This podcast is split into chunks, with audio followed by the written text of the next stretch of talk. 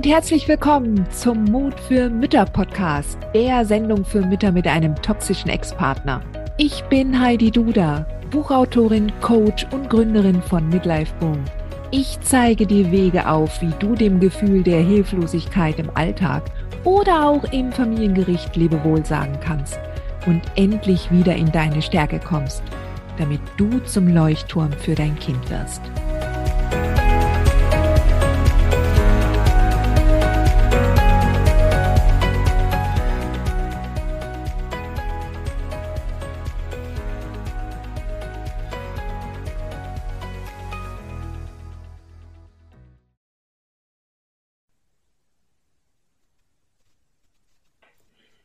Hallo und herzlich willkommen zu einer neuen Folge des Mut für Mütter Podcasts. Ich habe heute wieder eine ganz besondere Frau im Interview, Christina Peters, die ihr neues Buch Gaslighting vorstellen wird. Hallo Christina. Hallo Heidi, schön, dass ich da sein kann. Ich freue mich total, dass du dir die Zeit nimmst, um auch dein Buch vorzustellen. Jetzt ähm, die Zuhörerinnen, die dich noch nicht kennen, magst du dich vielleicht zuerst einmal selber vorstellen und wie du zu dem Thema gekommen bist? Kann ich gerne machen. Also genau, Christina ist mein Vorname, hast du schon gesagt. Christina Peters ist mein Nachname. Und ich bin 44 Jahre alt und habe kurz umgerissen mein Abitur gemacht, war dann auf der Uni, habe Psychologie studiert, dazwischen drin eine Mediengestalter-Ausbildung, es war ein bisschen turbulent.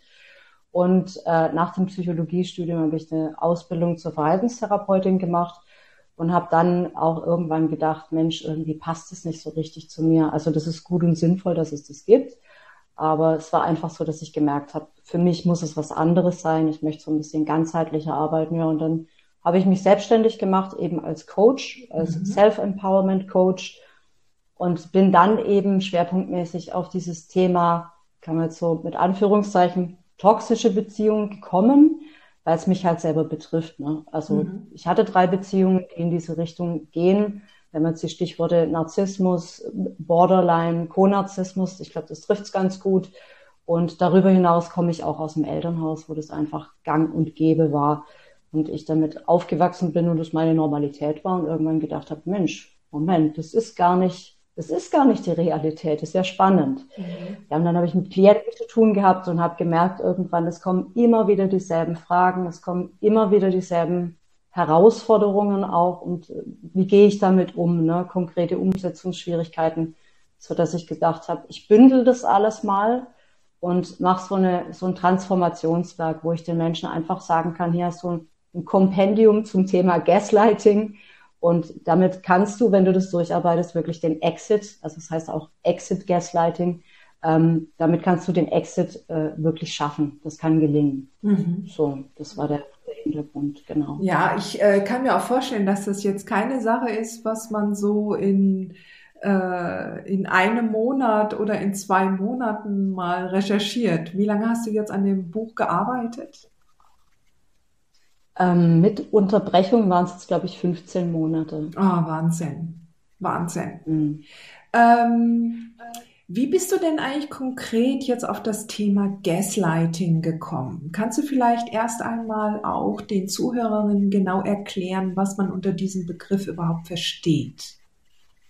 Hm. Ich kann es versuchen. Also das Problem ist, ist wirklich ein Teil des Problems. Es gibt bis heute keine klinische Definition davon. Mhm. Also wenn du so Begriffe Depression, ja, da kann jeder Kliniker, jeder Psychiater, jeder Psychotherapeut sagen, da gibt es die und die Punkte. Bei Gaslighting ist es nicht so. Also dieser Begriff stammt ja von einem Theaterstück von Patrick Hamilton aus dem Jahr 47, glaube ich. Mhm. Genaue Jahreszeit nicht im Kopf. Und man hat diesen Film gesehen und dann hat man gesagt, dieses Verhalten, das ist Gaslighting. Das heißt, es ist eine ganz andere Herangehensweise und mir war es eben wichtig, auch diesen Begriff zu definieren und zu sagen, das versteht man darunter. Daran kann man es objektiv festmachen. Mhm. Genau. Und also die Definition, die ich dazu habe, ist, es gibt eben Sender und Empfänger. Der Sender ist der Gaslighter, wenn man so will. Der Empfänger ist der Gegaslightete. Und zwischen den beiden passiert was. Und ähm, zusammengefasst ist es so, der eine versucht, den anderen in seine Welt der Wahrnehmung zu ziehen, in eine sogenannte alternative Realität, die nicht die, die Realität ist. Und die ist verzerrt, da sind Löcher, die ist unvollständig. Und da darf der Empfänger, der gegaslightet wird, der darf nicht fühlen und wahrnehmen, was er fühlt und wahrnimmt, weil es nicht in diese Realität passt. Und dann wird er bestraft. Ne? Mhm oder er wird äh, auf verschiedene Arten und Weisen eben versucht, in diese Welt, dass, man, dass er in die Welt reingezogen wird des anderen. Und so verlieren eben Menschen auch den Kontakt zu ihrer Wahrnehmung. Und das ist das, was mich auch motiviert, weil ich mir denke, jeder hat wirklich das Recht und die Pflicht, in seiner Wahrnehmung zu sein und sein Leben aus dieser Wahrnehmung heraus zu gestalten. Das funktioniert ja sonst nicht mehr. Mhm. Eigentlich ist es ja so, dass jeder wirklich in seiner eigenen Wahrnehmung lebt. Ja, also meine Welt, so wie ich sie wahrnehme, ist sicherlich eine andere, als, als wenn du jetzt von außen schauen würdest und würdest sagen, ähm, ja, die Heidi sieht das so und so, ähm, also ich sehe das ganz anders. Und da ist es natürlich der Unterschied, dass wenn du mich sein lässt, wie ich bin und meine Wahrnehmung sagst, okay, das ist jetzt die Wahrnehmung von der Heidi und das ist voll in Ordnung. Und, und ich sehe das jetzt halt so und so und das ist auch in Ordnung. Ja. Ähm, und dann ist es eine relativ oder dann ist es eine gesunde, eine gesunde Auseinandersetzung. Ja. Was mir bei dem Wort Gaslighting noch so, ähm, was ich noch wichtig finde, dass man das auch erwähnt, es wird ja eine Art auch, also so habe ich das früher auch mal so verstanden, dass es so auch eine Art Vernebeln ist ja, eine Art Vernebeln des, der, der bestimmter Tatsachen, ja. Also ähm, ich glaube, in damals in den 40er Jahren, wo es auch so in diesem Film darum ging, dass man gesagt hat, okay, ähm, das Licht ist aus, oder weil das ja damals noch so diese Gaslampen waren, ja, oder die draußen mhm. und das Licht ist aus und nein, das Licht ist an und nein, das Licht ist aus und nein, das Licht ist an, ja, und bis dann halt die gegaslightete, was auch immer was für ein Wort ist, Person dann irgendwann mal auch denkt, ja, vielleicht ist das Licht wirklich aus und nicht an. Ja. Ganz genau. Ja. Und, und da findet die Verwirrung statt. Also, dass man wirklich dann auch so selber an der eigenen Wahrnehmung dann verzweifelt oder, oder an Exakt. ihr zweifelt. Nicht verzweifelt, sondern an ihr zweifelt. Ja. Beides, also ja. zweifelt und dann daran verzweifelt. Also es gibt sogar Menschen, die da Angst vor ihrer eigenen Wahrnehmung entwickeln, weil die halt nur Probleme bereitet ne, mhm. in der Beziehung, mhm. im fortgeschrittenen Stadium. Mhm. Weil sobald ich wahrnehme, was ich wahrnehme, kriege ich ja eins auf den Kanister. Ne? Also dann tut's weh. Das ist genau das Gute, dass du das so, wie du es beschrieben hast, ne? so gehe ich total mit. Diese Nebelraketen sind mhm. es. Ne? Mhm. Also verwirrende Signale, Themenwechsel im Gespräch, ähm, Beschuldigungen, Anklagen und viele Sender versuchen auch tatsächlich, dich so emotional zu aktivieren, dass du so im Nebel deiner eigenen Emotionen bist, auch eine Nebelrakete, dass du dein Ausgangsanliegen aus den Augen verlierst. Mhm. Und all das, das sind alles Mikroprozesse, die der Sender aussendet, um den Empfänger, also dich in dem Fall oder mhm. mich, auf seine Ebene zu ziehen, in seine alternative Realität und immer weiter weg von der eigenen. Mhm. Wie siehst du das? Ist das ein bewusstes Vorgehen oder sind das auch Mechanismen, die bei dem Sender eher im Unterbewussten stattfinden, weil er es nicht anders kennt oder sowas? Oder sind das bewusste Sachen, dass er sich jetzt sagt, nee, also jetzt, das geht nicht, ich muss ja jetzt da was anderes erzählen? Also ich habe dazu auch eine, also ich habe Modelle entwickelt in diesem Buch und ein Modell ist das Stufenmodell für Absicht, Bewusstsein und Intention des Senders und ich glaube, es gibt, es gibt beides. Ja? Also es gibt eine Stufe, da ist es reaktiv, da gaslightet jemand und es sind genau die gleichen Mechanismen, der gaslightet aus einer Reaktion, aus einer Abwehrreaktion heraus, vielleicht aus einer Traumareaktion und der hält aber fest und haut genauso auf den anderen ein wie jemand, der das bewusst macht aber der weiß nicht, was er tut. Und dann gibt es Leute, die machen das funktional und egozentrisch. Ne? Also ich habe ein Interesse, ein Bedürfnis, ich will einen Vorteil haben, deswegen mache ich das. Und dass der andere Schaden nimmt, das ist so ein Bagatelldelikt. Ne? Also das ist so semi-bewusst. Das ist nicht zentral, dass die sagen, ich will dir schaden, aber es passiert und es ist nicht so schlimm. Und dann gibt's die Intentionalen, das ist dann die Stufe drei, die sagen, okay, ist mir vollkommen egal, wie es dir geht, ich ziehe mein Ding durch, ich belüge, ich betrüge, ich führe dich an der Nase rum und ich genieße es vielleicht sogar, dass du drunter leidest. Es gibt alles, es gibt diese, diese drei Spielarten. Mhm. Und man kann es gut rausfinden, da habe ich auch im, im Buch einen Test angeboten, der Augenhöhe-Test, dass man einfach mal sagt, man stellt den anderen vor die Wahl, sind unsere Wahrnehmungen jetzt gleichberechtigt, ja oder nein? Aha. Also so ganz explizit und stur, ja, mit einer eigenen Formulierung. Und wenn man da merkt, der andere sagt, nee, nee, also ne, meine Wahrnehmung zählt, dann kannst du davon ausgehen, dass es intentional ist. Mhm. Ja, weil dann will der andere ja festhalten, der will. Selbst wenn man sagt, man tut es weh, ich nehme hier Schaden, es geht hier um die Art, wie wir miteinander umgehen und der andere sagt, ist mir Latte, dann ist es egozentrisch funktional, es besteht kein Interesse oder aber es ist eben bewusst. Mhm. Intentional. Jetzt ja? ähm, habe ich selber die Erfahrung gemacht, und das ist auch etwas, was mir andere Mütter schon berichtet haben, dass so dieser Prozess sehr schleichend ist. Also, dass man wahrscheinlich zu einem Moment, wo man jetzt sagt, also jetzt Moment mal, die Wand ist definitiv grün und nicht rot, wie du das sagst, ja. ja. Ähm, dass es aber davor so ganz andere Sachen sind und so, dass man da so richtig schleichend da sich irgendwann mal wiederfindet und denkt, okay, wo, wo hat das jetzt angefangen? Also dieses Zutrauen, dieses Zutrauen in die eigene Wahrnehmung wird im Laufe der Zeit immer weiter geschwächt, bis es dann irgendwann mal, bis du dann wirklich vor der roten Wand stehst und denkst, vielleicht ist es ja doch grün. Ja. Kannst du den Zuhörerinnen irgendwelche ähm, Anhaltspunkte geben, wie sowas angefangen haben könnte oder wie sowas normalerweise oder klassischerweise anfängt? Ja, ich kann ein ganz gutes Beispiel nennen von einer Kundin von mir, die mir berichtet hat, dass äh, sie in einer Beziehung mit ihrem Freund am Anfang hat er zum, zum Beispiel ihre Vorzüge betont. Er hat gesagt, Mensch, deine Bilder, die sind zwar eine Malerin, äh, die sind so schön und wenn ich die anschaue, das ist so fantasievoll und das ist so verträumt und das gefällt mir. Also hat es wirklich betont und gelobt und das ist sowas, das nenne ich selektive Überbetonung. Mhm. Der hat immer wieder erwähnt, ne, du hast einen verträumten Charakter, du bist fantasievoll. Und dann ist es schon so gehighlightet, diese Eigenschaft. Und irgendwann im Prozess, wenn es in die Bestrafung kippt, dann wird es zu einem negativen Ding umgekehrt. Ne? Also dann wird quasi gesagt, äh, ja, du bist ja, du bist ja fantasievoll, das bildest du dir alles ein. Ja, du wieder mit deiner Fantasie. Mhm. Also dann wird es, zu, dann gibt es so einen Kipppunkt, wo diese selektive Überbetonung zu einer selektiven Abwertung wird. Und derjenige, der das hört, der findet ja das Lob erstmal gut und sagt, ja, ich bin fantasievoll. So sind wir Menschen, ja. Dann gewöhnen wir uns dran und dann sagt der das. Also du legst falsch, weil du bist fantasievoll. Und das perfide ist, wenn ich zu dir jetzt zwei Dinge sage, die stimmen und eine Sache ist falsch in einem Satz. Also zum Beispiel, ähm, du bist ausgelassen und heiter und du bist unsicher. Das sind jetzt zwei Dinge, wo ich jetzt sagen würde, das stimmt, das bin ich manchmal. Mhm. Ja, und wenn ich dann aber sage, jetzt verhältst du dich nur so, weil du ähm, unsicher bist und ängstlich. Ja, du, du verhältst dich heiter und ausgelassen, weil du ängstlich bist. Dann verknüpfe ich zwei Dinge. Mhm. Und das stimmt nicht.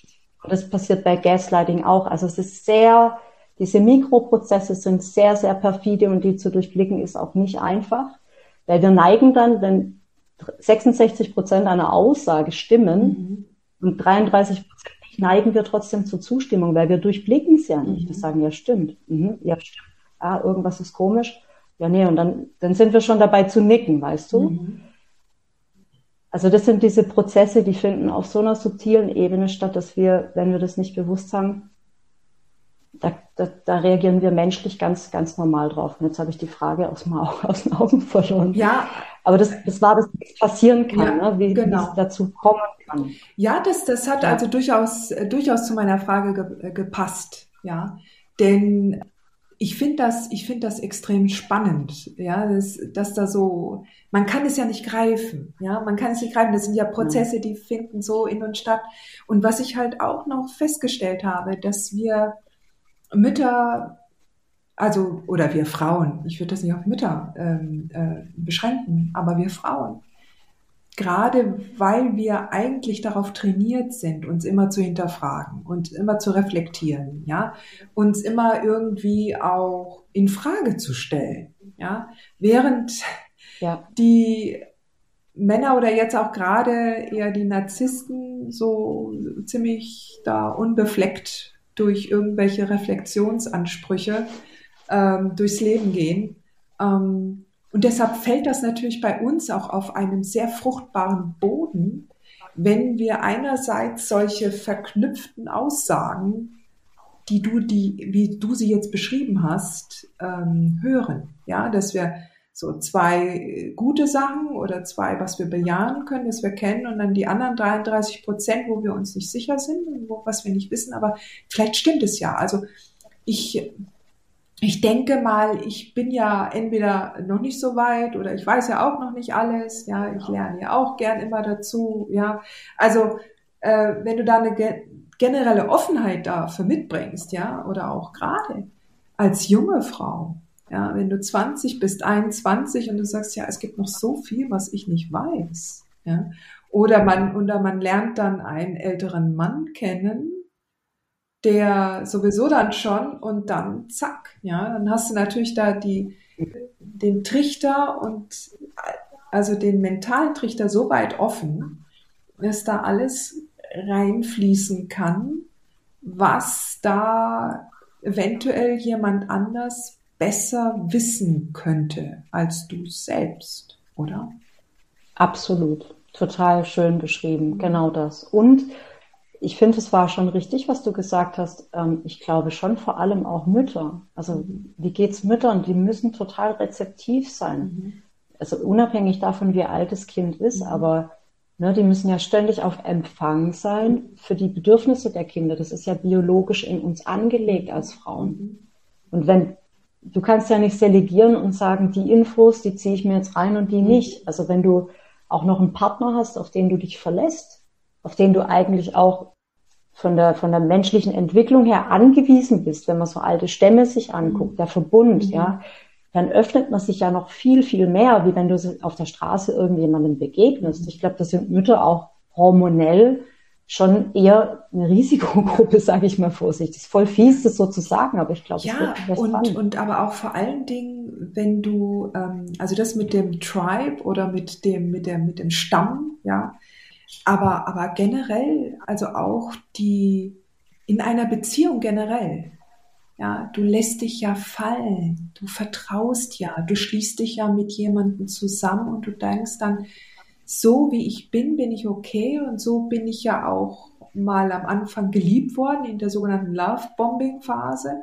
Du lässt dich fallen, Absolut. du hast, bist mit einem Vorschussvertrauen, gehst du in diese Beziehung und sagst, wir, wir machen das jetzt. Wir haben uns auch das Ja-Wort gegeben oder auch nicht, aber wir sind zusammengezogen und das ist auch ein Commitment. Und ich vertraue dir, dass du das Beste für mich willst und ich wünsche dir auch das Beste und zusammen sind wir unschlagbar, ja. Und dann kippt das. Genau. Und das ist ja. etwas, was ich auch immer meinen Mamas erzähle, ja, wenn, wenn sie sich durch diese fürchterlichen Gerichtsverfahren quälen, wo.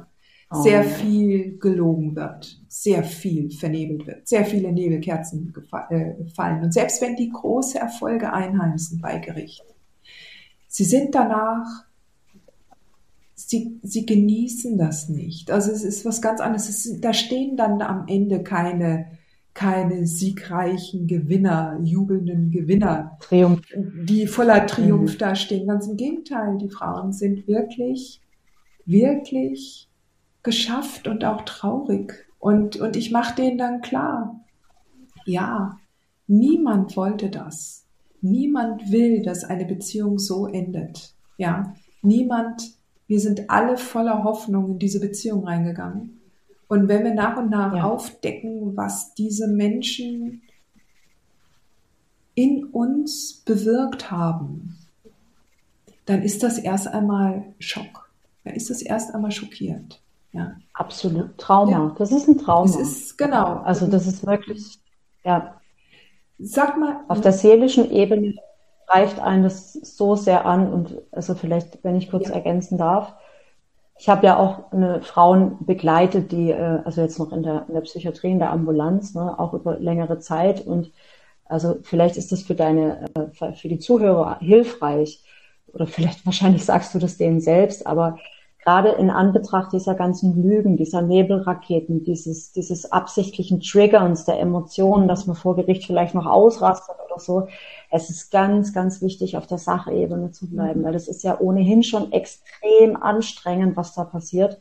Und sich dann emotional, und ich weiß, das ist echt nicht einfach, mhm. ja. Aber die Erfahrung hat mir gezeigt, bei den Frauen, die ich begleitet habe, dass wenn die Frauen in der Ruhe bleiben und sich immer wieder sagen, das ist die Geschichte vom anderen, das ist die Geschichte vom anderen, das hat mhm. mit mir nichts zu tun, dann führt er sich irgendwann selbst ad absurdum. Also der fällt nur dann vor Gericht auch dem Richter komisch auf, wenn man selber als Frau nicht mehr mitspielt, nicht mehr einsteigt mhm. emotional. Dann wird es irgendwann so eine Ein-Mann-Muppet-Show und dann bricht es, also das habe ich jetzt schon dreimal mhm. erlebt. Ne? Ich, also ab dem Moment, wo die Frau, kennst du das auch? Das auch ja.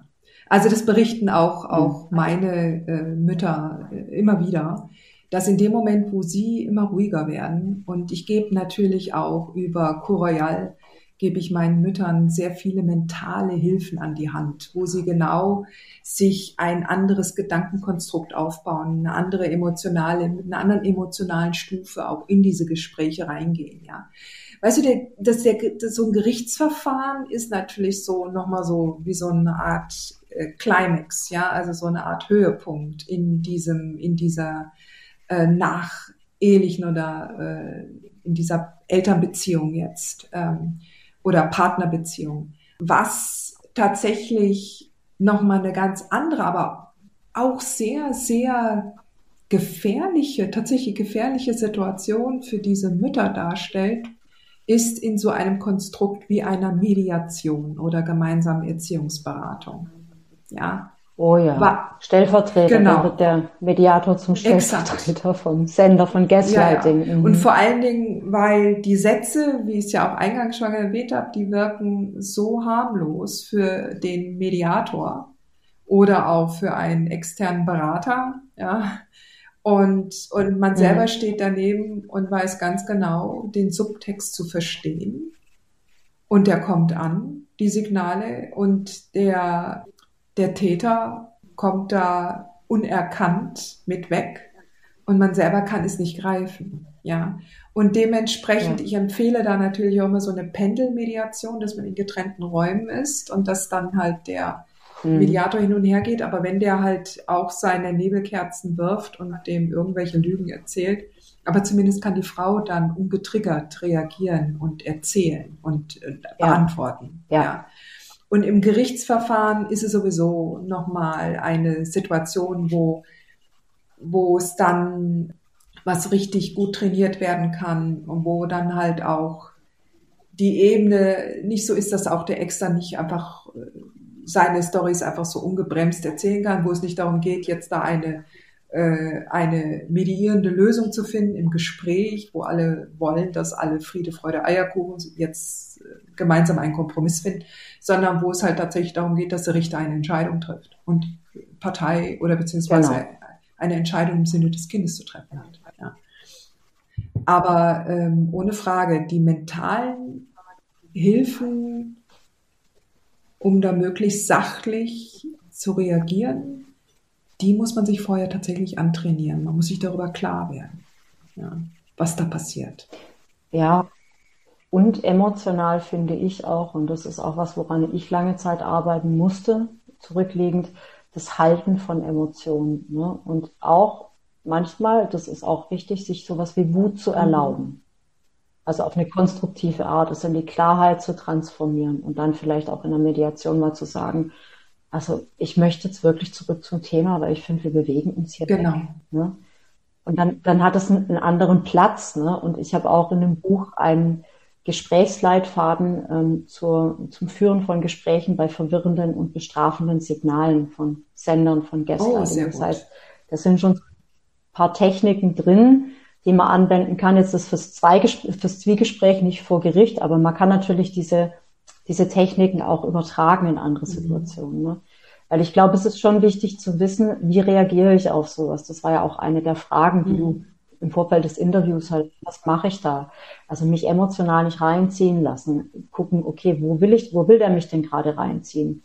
Weil das ist ja das, wenn ich reagiere, hat er mich genau da, wo ich, wo er mich mhm. haben will, nämlich in einer in einem Involvement mit seiner Aussage. Aber darum geht's nicht. Immer wieder den Schritt zurück auf die Makroebene. Was findet statt? Wie geht man gerade miteinander um? Was passiert da? Und das zu thematisieren und aber auch mit einer Beharrlichkeit und die, die, den Kontakt zur Intuition wieder zu trainieren, weil die ist, der ist weg. Ja. ja. Und das sind mehrere Schnittstellen. Ich habe das in Bereiche untergliedert, wo man sagen kann, da kann man arbeiten und dann kann man auch eine Form von, ja, das ist jetzt in dieser Zeit ein bisschen, ein bisschen ähm, äh, makaber, aber ich sage trotzdem eine Immunisierung gegenüber psychischer Manipulation. Ich glaube, dass das möglich ist, das zu erkennen frühzeitig und vor allem Intuition aufs Gefühl zu hören und sagen, okay, das läuft gerade. Mhm. Zack, zack, zack, zack, was rufe ich ab? Die Situation habe ich, okay, das ist das mhm. Verhalten. Und das habe ich auch im Buch immer wieder ich habe das ja chronologisch, was passiert. Erster Makroprozess, Idealisierung, beziehungsweise du wirst gefüttert mit Zucker. Mhm. Ne? Dann kommt das zweite, die Bestrafung. Wie reagierst du darauf? Wie reagieren Leute, bei denen Gaslighting dann greift? Dritter Makroprozess, die Habituation, die Gewöhnung an diese Alternativrealität. Und viertens sogar, und das ist dann ganz übel, Auto-Gaslighting. Also wenn ich anfange, mir die Geschichte von diesem Menschen zu erzählen, der mich gegaslightet hat. Ich glaube das dann mhm. selbst. Ich bestrafe mhm. mich auch selbst. Also auch das habe ich mehrfach mhm. erlebt.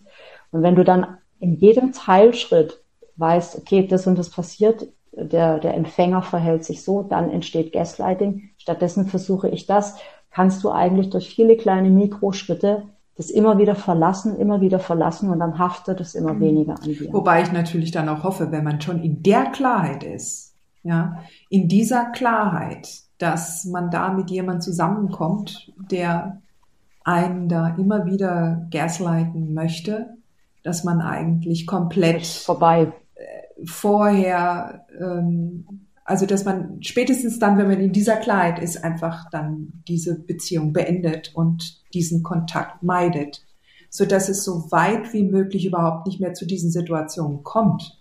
Ja.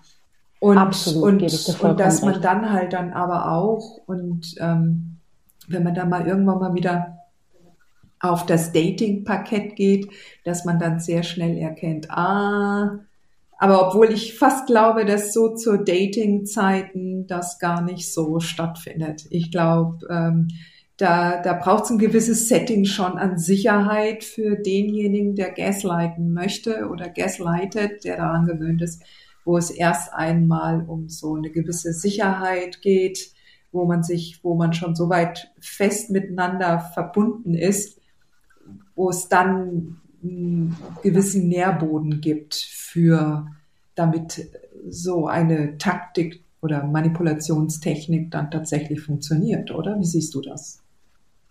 Würde schon ein Fremder schon anfangen? Also anfangen, weißt du, das ist ja genau das, was ich meine. Es ist so, viele sind sich ja das nicht bewusst, die, die sind, wie sie sind und sie transportieren in der festen Überzeugung, sie haben Recht äh, manchmal auch mit Ich will beeinflussen, wie gesagt, gibt's auch, aber die transportieren ja Mikroprozesse schon vorher. Und das ist das, wo ich auch denke, man darf lernen, sich da an erste Stelle zu setzen und zu sagen, wenn ich ein komisches Gefühl habe, gehe ich zwei Schritte zurück. Ich kann auch wieder in Kontakt gehen, aber wenn es sich dann wieder komisch anfühlt, gehe ich wieder zurück und dann gehe ich auch nicht mhm. näher ran. Und äh, ne, also viele, die Gaslighten, senden von Anfang an schon implizite Botschaften also so ähm, implizite Regeln, das siehst du doch auch so. Das wird quasi unterstellt. Und das ist schon so ein erster Übergriff in die eigene Realität. Man könnte ja fragen, also für mich ist es so, wie ist es für mhm. dich? Na, aber da wird so selbstverständlich, wird man mit rein okkupiert. Und da würde ich schon sagen, okay, mal Vorsicht, das kann beim ersten Date passieren. Oder Hyperidealisierung, wenn man so das Gefühl hat, der andere lässt gar nicht zu, dass man über seine Fehler und Macken spricht, was man beim ersten Date vielleicht ja, nicht ja, macht, ja, aber vielleicht beim zweiten, ja.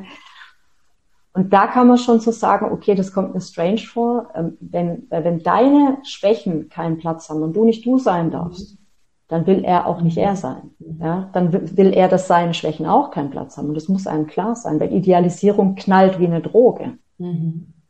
aber es ist halt nicht echt und der Preis kommt dann, weil der andere idealisiert sich. Genau, es ist ja dann auch Projektion, was dann stattfindet. Genauso wie man in der ersten Phase idealisiert wird. Also ich spreche immer da in dieser Love-Bombing-Phase, wo man aufs Podest gestellt wird, wo eigentlich auch eine Projektion schon stattfindet, wo die eigene Großartigkeit sich im anderen spiegeln soll.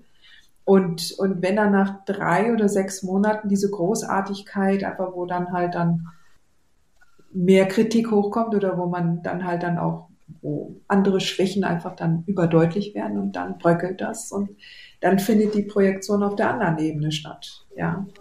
Also ähm, genau. Das ist schon spannend. Ich glaube aber auch, dass jede, ja.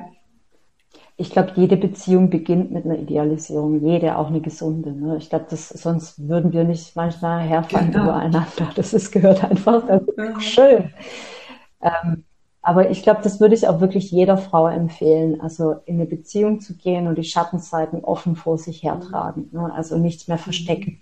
Weil alles, wofür dann irgendwann auch bei Gaslighting zu schämen beginnt, Schuldgefühle hat, das sind Dinge, die sind verurteilt worden, obwohl es total menschliche Eigenschaften sind. Und man hat es einfach übernommen und geglaubt. Auch in der Kindheit vielleicht. Ja? Deswegen glaube ich auch, Gaslighting ist nicht nur in narzisstischen Beziehungen, das ist ein Mechanismus und irgendwie steckt der schon auch ein Stückchen in uns allen drin. Ja, spannend. Sag mal, Christina, was, wie kannst du denn jetzt persönlich, also wenn jetzt Frauen zum Beispiel dein Buch äh, lesen und äh, ich werde auf jeden Fall, später wird das in den Show Notes auch unten ähm, gezeigt werden, ähm, da wo man dein Buch äh, kaufen und bestellen kann.